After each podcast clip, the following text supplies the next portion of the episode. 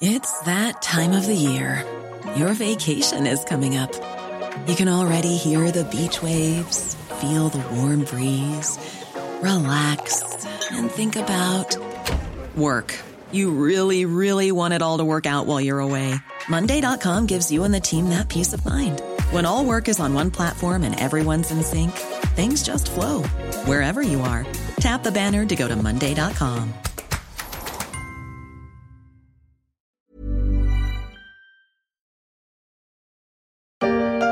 François Hollande, quel président comptez-vous être?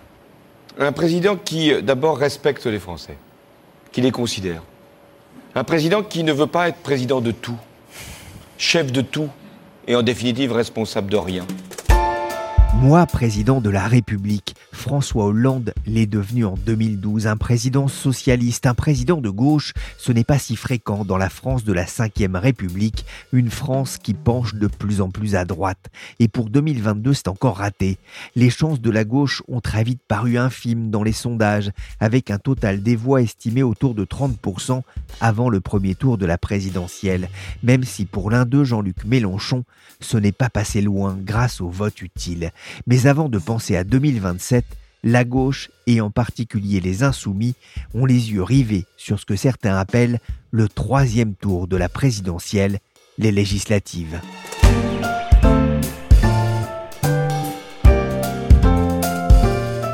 Suis Pierrick Fay, vous écoutez La Story, le podcast d'actualité des échos. Alors qu'Emmanuel Macron se prépare à se succéder à lui-même et que la campagne pour les législatives s'annonce âpre pour la majorité présidentielle, on va revenir sur l'état de la gauche en France, une gauche en reconstruction façon Lego. Ce matin, il faisait beau à Marseille. Sur la mer fuyante, les rayons du soleil bondissaient d'une vague à l'autre. Ce matin, tandis que je me préparais à entrer dans cet événement dont je ne savais rien, me sont arrivés bientôt les échos de l'Oyapoc, frontière française sur le Brésil, et puis ceux du Maroni, et puis ceux de la Martinique, et puis ceux de la Guadeloupe, et puis ceux de la Réunion. L'outre-mer, c'est la France, mais ce n'est pas toute la France. Et Jean-Luc Mélenchon, l'orateur, leader de la France insoumise, n'est pas parvenu une fois encore à atteindre le second tour de la présidentielle. Il s'en est fallu cette fois d'un peu plus de 400 000 voix, à peine plus d'un point de pourcentage. Les urnes ont parlé, mais les Français ont aussi fait le vide autour du leader d'extrême gauche. Le vert Jadot a terminé sous les 5%, le communiste Roussel a terminé à 2,3%, un score d'apéritif presque sans alcool, alors qu'Anne Hidalgo sombrait à moins de 2%.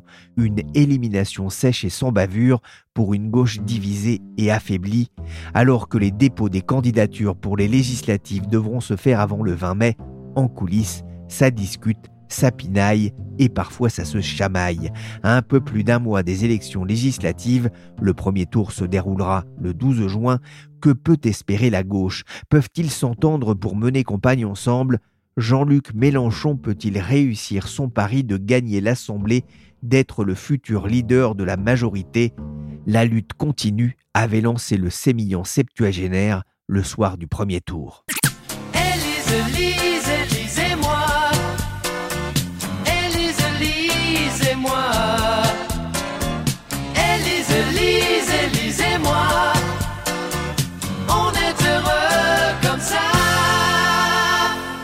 Bonjour Alexandre Rousset. Bonjour Pierrick. Vous êtes journaliste au service politique des échos. Vous avez bien failli vous retrouver en chômage technique après le premier tour de la présidentielle. Comment s'est passé d'ailleurs l'entre-deux tours pour la gauche que vous suivez pour les échos? Alors euh, pour les socialistes, euh, les communistes euh, et aussi les écologistes, c'était un peu la même ambiance. C'était vraiment la soupe à la grimace. Ils ont tous fait moins de 5%. Le PS a même fini derrière Jean Lassalle. Ils ont vraiment accusé le coup. En revanche, Mélenchon s'est montré très combatif dès le soir du premier tour, il a reconnu que c'était difficile à encaisser de passer si près du second tour. Mais il a tout de suite mis ses troupes en ordre de bataille pour les législatives. Jean-Luc Mélenchon, hein, qui a terminé effectivement sur le podium, sur la troisième marche. Comme prévu, il a été d'une certaine façon l'arbitre de ce second tour. Oui, d'ailleurs, on a bien vu que Macron et Le Pen ont essayé de draguer euh, son électorat. Le premier en mettant l'accent sur l'environnement, on l'a bien vu, et la seconde euh, sur le pouvoir d'achat. Mais après, c'était quand même un vivier de 7 millions de personnes à aller chercher et c'était un vrai trésor de guerre. Et bah, euh, le résultat final montre que c'est Macron qui a réussi le pari. le président est connu une prochaine étape, les législatives, les 12 et 19 juin prochains, avec des enjeux de survie pour certains partis de gauche. Bah oui, parce que avec leur score catastrophique, que ce soit les communistes, euh, les écolos et les socialistes, euh, bah ils veulent rapidement tourner la page et repartir de l'avant. Donc du coup, pour eux, les législatives, c'est vital. Tout d'abord pour des considérations financières, pour l'argent tout simplement, mais aussi pour peser sur le prochain quinquennat. Que font des dinosaures qui n'arrivent pas à se mettre d'accord? Ils font un tirage aux ors. Alors au PS, on parlait plutôt des éléphants, mais on l'a vu lors de cette présidentielle, les candidats ne se sont pas mis d'accord pour une candidature commune à gauche. Alexandre, c'est plus simple à faire pour les législatives? Dans un sens, oui, parce que c'est un scrutin qui est quand même euh, un peu moins personnifié, on va dire. Pour les partis, euh, être présent à la présidentielle, c'est important pour montrer qu'on existe dans le paysage politique. Mais pour les législatives, euh, c'est quand même plus facile de passer des accords. Pourquoi pas une alliance à quatre, un arc allant du PSA et les filles en incluant les écologistes et les communistes. Hein, c'est le souhait en tout cas d'une partie des électeurs de gauche. Pour cela, il y a le concept d'union populaire proposé par Jean-Luc Mélenchon. En quoi ça consiste, Alexandre? Alors c'est un concept qu'il a développé pendant la présidentielle. En gros, son message, c'est euh, l'union ne doit pas se faire euh, par les petits arrangements entre les chefs de parti, mais par la base, par le peuple. Et euh, comme il refuse toute compromission euh, programmatique avec les autres partis, du coup, ça lui permet de leur dire regardez, le peuple de gauche est venu vers moi, il s'est tourné vers mon programme.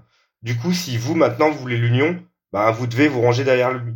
certains membres de la France insoumise n'ont pas eu de mots assez forts et de propos assez durs contre Yannick Jadot, euh, Roussel ou Anne Hidalgo, accusés d'avoir empêché Jean-Luc Mélenchon d'accéder au second tour. Est-ce que ça, ça va compliquer les négociations pour éviter la, multiplication des candidatures à gauche dans les circonscriptions? Bah, C'est vrai que les insoumis, ils en ont beaucoup voulu aux autres candidats, euh, surtout au communiste Fabien Roussel d'ailleurs, comme c'était un parti qui s'était rangé derrière eux euh, aux deux dernières présidentielles. Après, il faut aussi reconnaître que Jean-Luc Mélenchon euh, n'a jamais voulu vraiment faire de pas en avant euh, pour créer les conditions d'un rassemblement. Son message, c'était toujours euh, vous pouvez me rejoindre, mais il faudra vous plier à mes règles. Et forcément, ça n'a jamais plu aux autres. Mais après, comme on l'a dit, les législatives, c'est plus propice aux alliances. Et tous les partis ont bien conscience qu'ils ont tout à y gagner. C'est pour ça qu'ils ont entamé des négociations d'ailleurs. des négociations où Jean-Luc Mélenchon sera en position de force? Ah bah forcément, quand on voit ces 22% à l'élection présidentielle, alors que tous les autres euh, n'ont même pas fait 5%, euh, le rapport de force, il semble assez clair. Et du coup, bah, les autres partis, ils essayent vraiment de minimiser euh, ce résultat de Mélenchon à la présidentielle, en assurant qu'il a profité à plein du vote utile, par exemple, et qu'il n'a pas forcément bénéficié d'un vote d'adhésion. Il n'existe pas de point insurmontable pour négocier un accord aux législatives de juin, c'est ce qu'ont déclaré mercredi midi la France insoumise et le Parti socialiste à l'issue de leur rencontre. On n'avait pas l'impression de discuter avec le même PS qu'il y a 2-3 ans, selon le négociateur en chef de LFI Manuel Bompard. Pourtant au PS, une certaine voix s'élève. Jean-Luc Mélenchon ne propose pas une coalition, mais une reddition, selon Jean-Christophe Cambadélis sur France Info.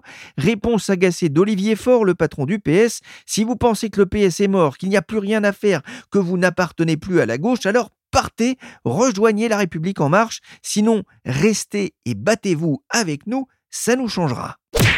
Alexandre, pour se rassurer avant les législatives, la gauche socialiste peut-elle s'accrocher aux bons résultats des dernières élections locales pour sauver l'essentiel, c'est-à-dire conserver le groupe parlementaire à, l'Assemblée nationale? En tout cas, c'est un de leurs principaux arguments pour euh, contrer euh, justement euh, les ambitions de Mélenchon. En gros, c'est une façon de dire tu as peut-être fait un score incroyable à la présidentielle, mais nous, on dirige des villes, on dirige des départements, on dirige des régions. Donc, euh, tu auras besoin de notre implantation locale et de notre savoir-faire sur place pour qu'on y arrive. Et visiblement, les insoumis euh, se sont mis d'accord avec les communistes pour sanctuariser les circonscriptions où il y avait déjà un député euh, sortant en place. Et je pense qu'ils vont trouver à peu près le même accord avec les socialistes. Et ça permettra du coup à chacun de conserver son groupe parlementaire, c'est-à-dire 15 députés. Et pour les écologistes, par contre, c'est vrai que l'argument de leurs très bons résultats aux municipales et aux européennes d'ailleurs bah, ça va être un argument de poids dans les négociations pour, euh, pour décrocher le plus de circo possible. Vous entendez la France insoumise, ils disent on est ouvert, on tend la main, euh, mais derrière nous, derrière Jean-Luc Mélenchon. Ça peut pas, ça marchera pas. Mais ça marchera pas. Je vais vous dire. C'est lui le chef là, non? Non. C'est pas le chef de la gauche, lui. Moi, je suis assez, je suis assez surpris euh, par le détournement permanent des institutions. On vient d'entendre Yannick Jadot mardi sur France Inter, interrogé par Léa Salamé. Avec les écolos, ça se passe pas très bien non plus. Non, non, oui. Euh, Yannick Jadot a une sortie euh, assez malheureuse, on va dire, euh, sur Jean-Luc Mélenchon. il n'accepte pas que Jean-Luc Mélenchon soit le leader de, de cette union de la gauche. Et bah d'ailleurs, ça a fait grincer des dents même dans son propre camp parce que les écologistes savent très bien qu'il faut pas insulter l'avenir et et qu'ils ont besoin de Mélenchon. Mais vous le disiez, il faudra 15 euh, députés pour avoir un groupe. Pour rappel, PS, on avait 28 et les filles, on avait 17. La gauche démocratique et républicaine, 15. Donc on voit, hein, le résultat de ces législatives sera important, d'autant plus que le PS et les Verts ont perdu des plumes financièrement en n'atteignant pas les, 5% à, la présidentielle. Bah, il faut savoir que hum, les résultats d'un parti législatif, en fait, ils déterminent vraiment... Euh, les financements publics qu'ils vont pouvoir recevoir. Et du coup, c'est un peu le nerf de la guerre dans des élections législatives. Et comme Yannick Jadot, vous l'avez dit, euh, n'a pas atteint les 5% à la présidentielle, il sera pas remboursé de ses frais de campagne. Et euh, ça, en fait, euh, Europe Écologie Les Verts, ils l'avaient pas anticipé. du coup, ils vont devoir avoir un maximum de députés pour espérer redresser les comptes. Après, pour les socialistes et communistes, c'est un peu différent parce qu'ils ont été beaucoup plus prudents pendant la présidentielle. Ils s'étaient préparés à faire moins de 5%, donc ils n'ont pas trop abusé sur les dépenses. Mais quand même, pour l'avenir de leur parti, euh, c'est quand même important d'avoir un groupe parlementaire.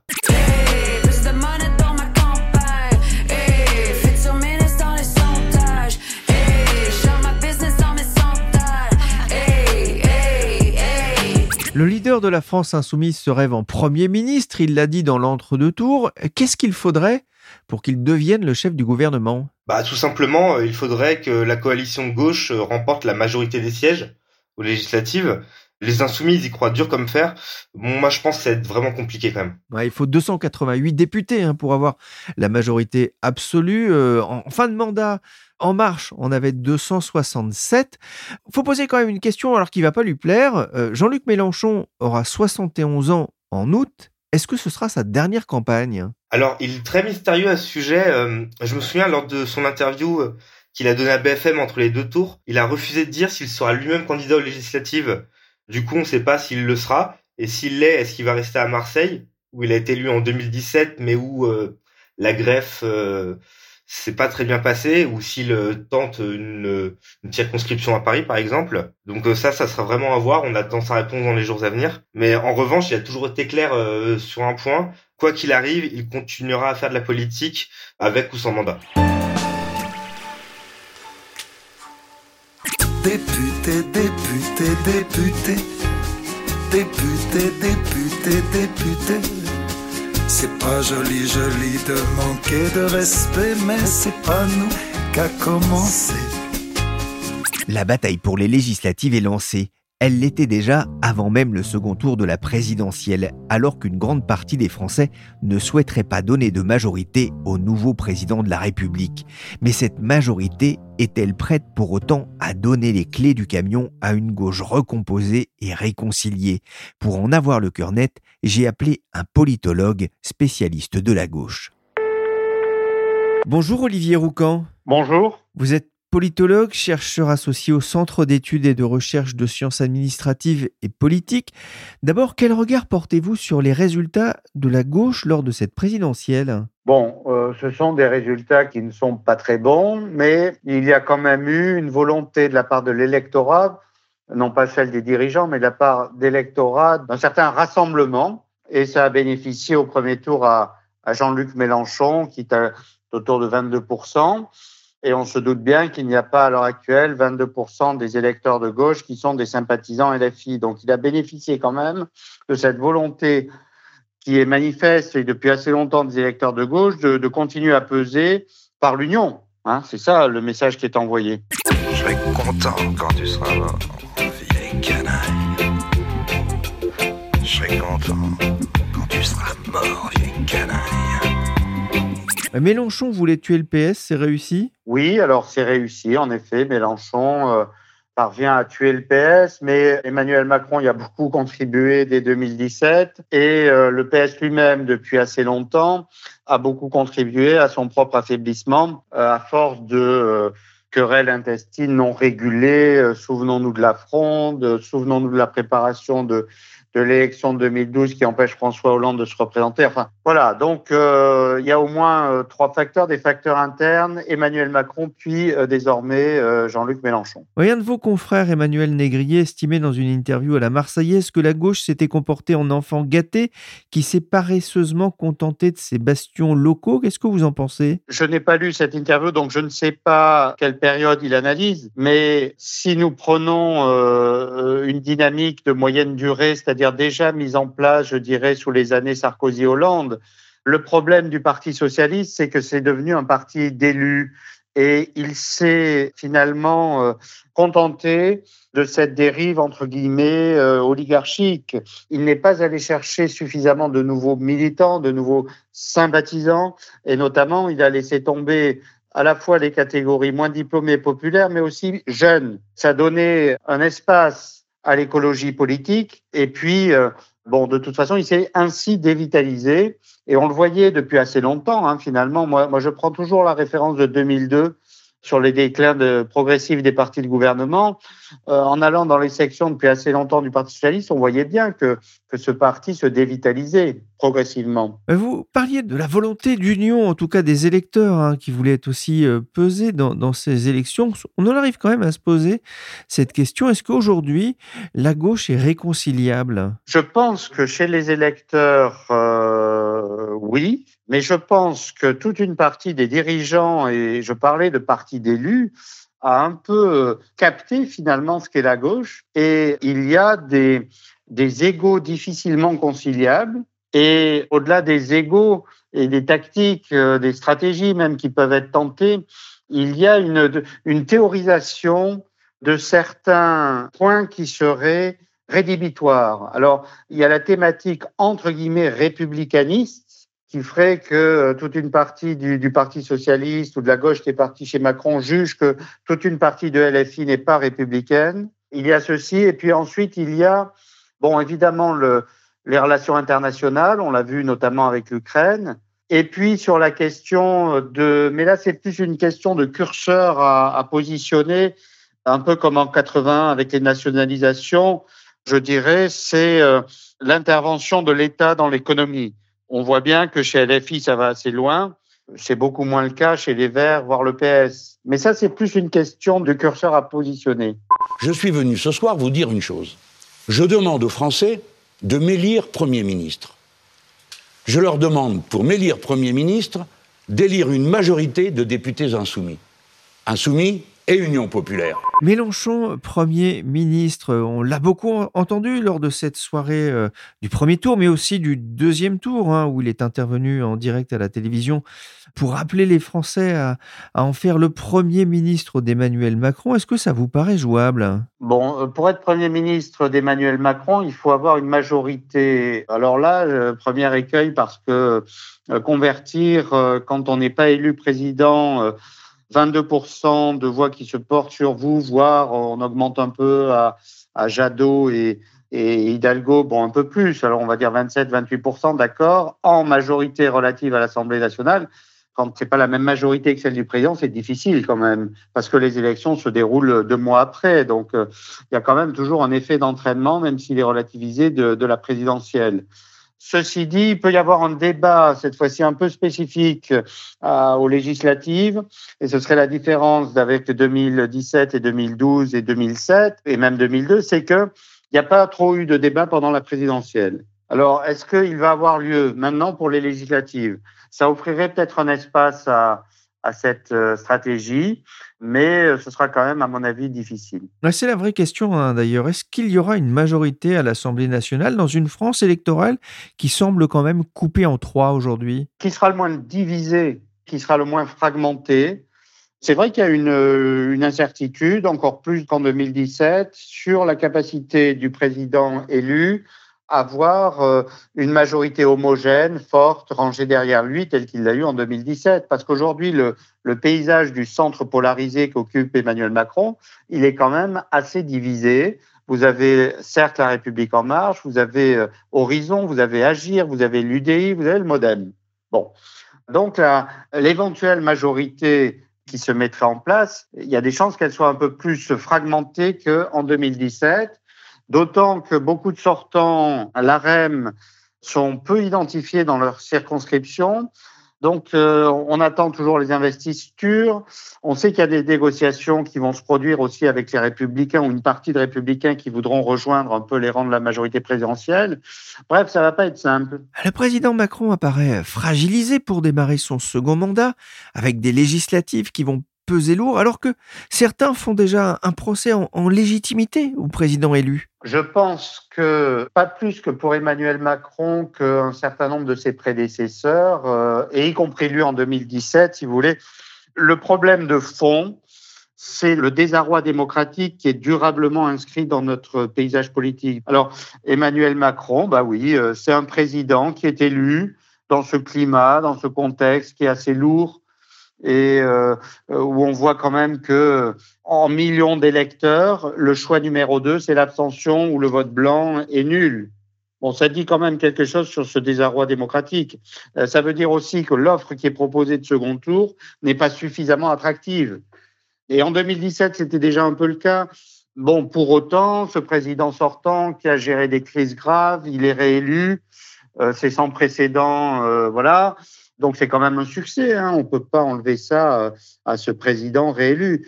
Mais c'est vrai que c'est dans un, un, climat, un contexte qui est quand même fait d'inquiétude, euh, d'attitude de retrait et voire pour certains de ressentiment et de colère. La retraite, la retraite, tu la voulais, elle te tend les bras.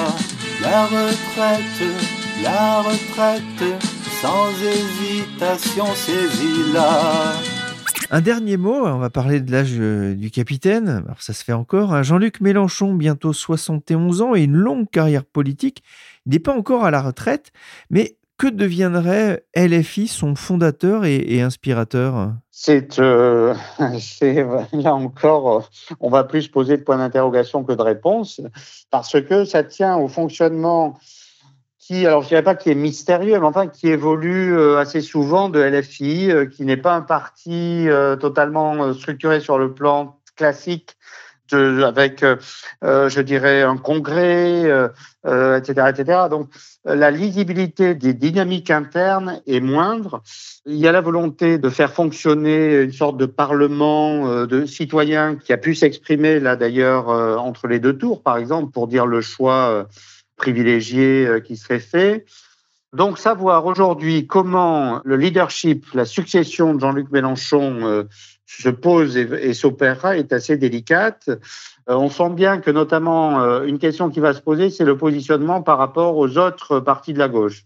Il y a une ligne dure, notamment par rapport au PS, et puis il y a, il y a des gens qui veulent discuter davantage avec les autres fractions de la gauche je pense que ça, ça va être un élément euh, non négligeable pour voir comment la succession se réglera. Mais on anticipe peut-être un peu trop, hein, parce que j'ai pas l'impression que Jean-Luc Mélenchon euh, est dans l'idée immédiate de quitter le, le leadership de LFI. Merci Olivier Roucan, politologue, auteur notamment de En finir avec le président aux éditions Pérégrine, et merci Alexandre Rousset du service politique des échos. La campagne législative est à retrouver sur leséchos.fr avec les éditos et les analyses de la rédaction. La story s'est terminée pour aujourd'hui. Cette émission a été réalisée par Willy Gann, chargé de production et d'édition Michel Varnet.